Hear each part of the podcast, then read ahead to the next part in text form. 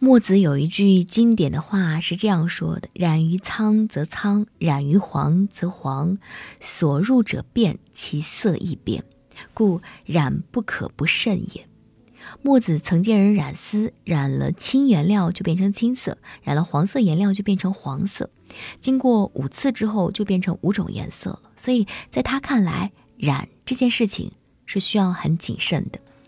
其实家庭就是一个大染缸，每个人生下来都是一张白纸。要想要孩子成为什么样的人，父母必须要以身作则。父母如果好吃懒做，孩子也勤快不到哪儿去；父母如果通情达理，孩子自然也会文质彬彬。决定一个人命运走向的，从来不只是能力，而是后天的家庭教育。而如果一个家庭犯了这三大忌讳，很难教出懂事的孩子。第一，家风不正，高度溺爱。作家马伯庸说：“一个家族的传承就像是一件上好的古董，古董有形，而传承无形。它虽然看不见、摸不着，却渗透在家族的每一份骨血当中。良好的家风是一个人为人处事的态度和底气，也会影响他的未来。”若家风不正，则人必邪。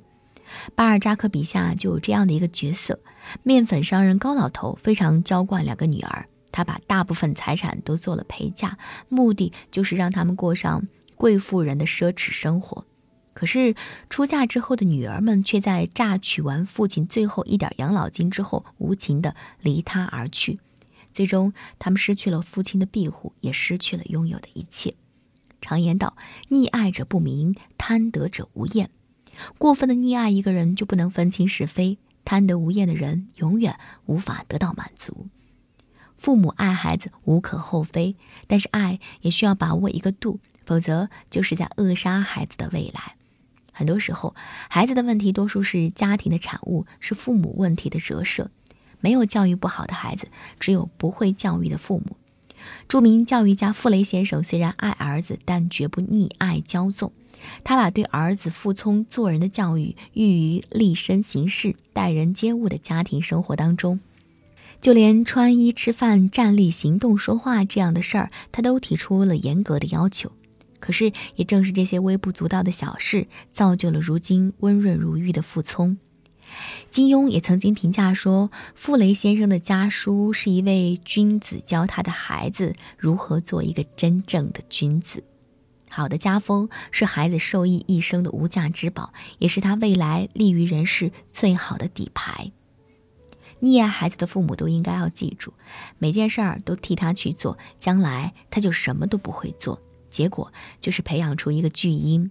你唯一能做的，就是把对孩子的爱藏于心底，放手让他自己去闯荡，鼓励他任何时候都要靠自己，这样拼出来的路才是他一生的荣光。第二个忌讳就是家人失和，不孝敬长辈。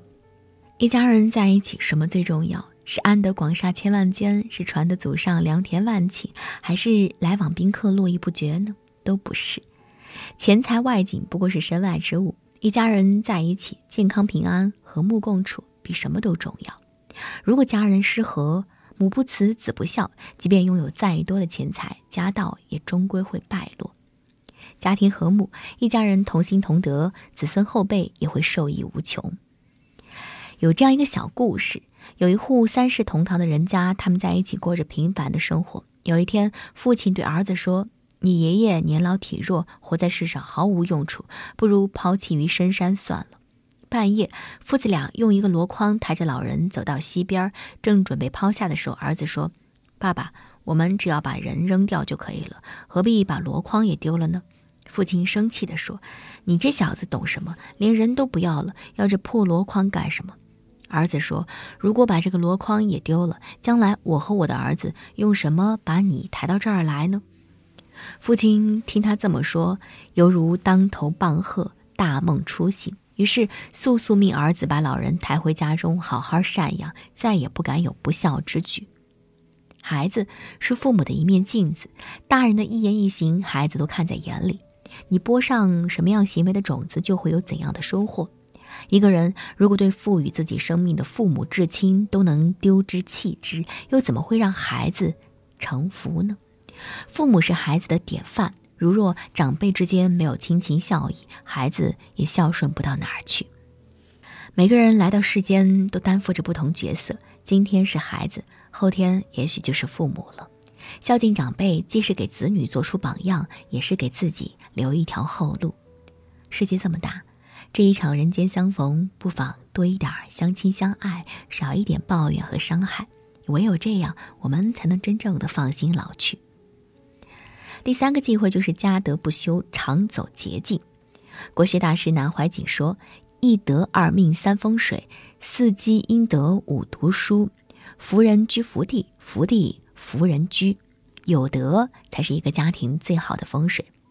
生活当中，很多人因为疲于一时的磨难，便走入了歪歪扭扭的羊肠小道。可是，生活的捷径大多是不好走的，小路走多了，难免会失去攀登高峰的能力。电视剧《安家》当中，一位龚姓老板因为公司现金流出了状况，不得已把祖上传下来的老洋房卖出去。不料半路杀出一个大表姑奶奶，带着一家三代赖在房子里，没有五千万搬家费就不走。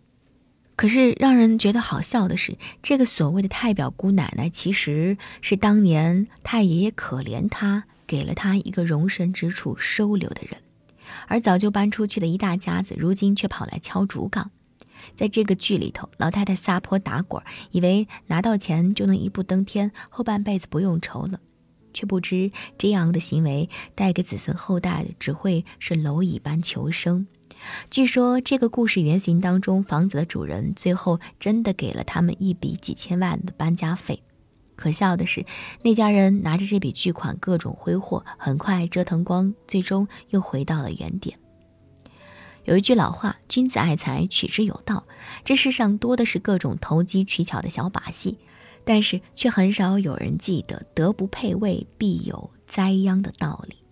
老一辈喜欢走捷径，孩子自然不肯脚踏实地。既然人生有免费的午餐，何必在自己动手去劳作呢？一旦养成这样一种不劳而获的行为习惯，他终将一生遗憾无穷。天下没有免费的午餐，即便有，也不一定砸到你。万丈高楼平地起，盘龙卧虎高山起。这世上大部分成功都是靠一点一滴积累起来的，不能总是想一口吃成一个胖子。就像林则徐写的那副对联：“子孙若如我，留财做什么？”贤而多财则损其志，子孙不如我，留钱做什么？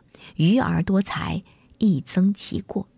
孩子的人生路上需要父母这样一盏指路明灯。聪明才智固然重要，但更重要的是教会他怎么样做人。因为道德常常能够弥补智慧的缺陷，而智慧永远弥补不了道德的缺陷。德国哲学家雅斯贝尔斯曾经说。教育的本质就是一棵树摇动另一棵树，一朵云推动另一朵云，一个灵魂召唤另一个灵魂。优秀孩子的身上都能看到父母的影子，而熊孩子的行为也同样能从父母身上找到原因。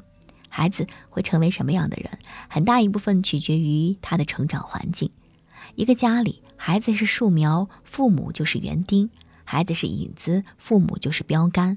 父母家风正。孩子也会亲力亲为，父母和善，孩子也就知书达理；父母品德高，孩子就能自力更生。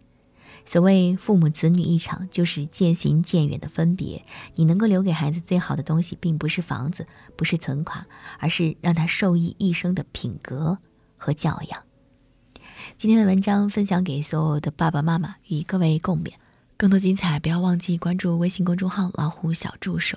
感谢陪伴。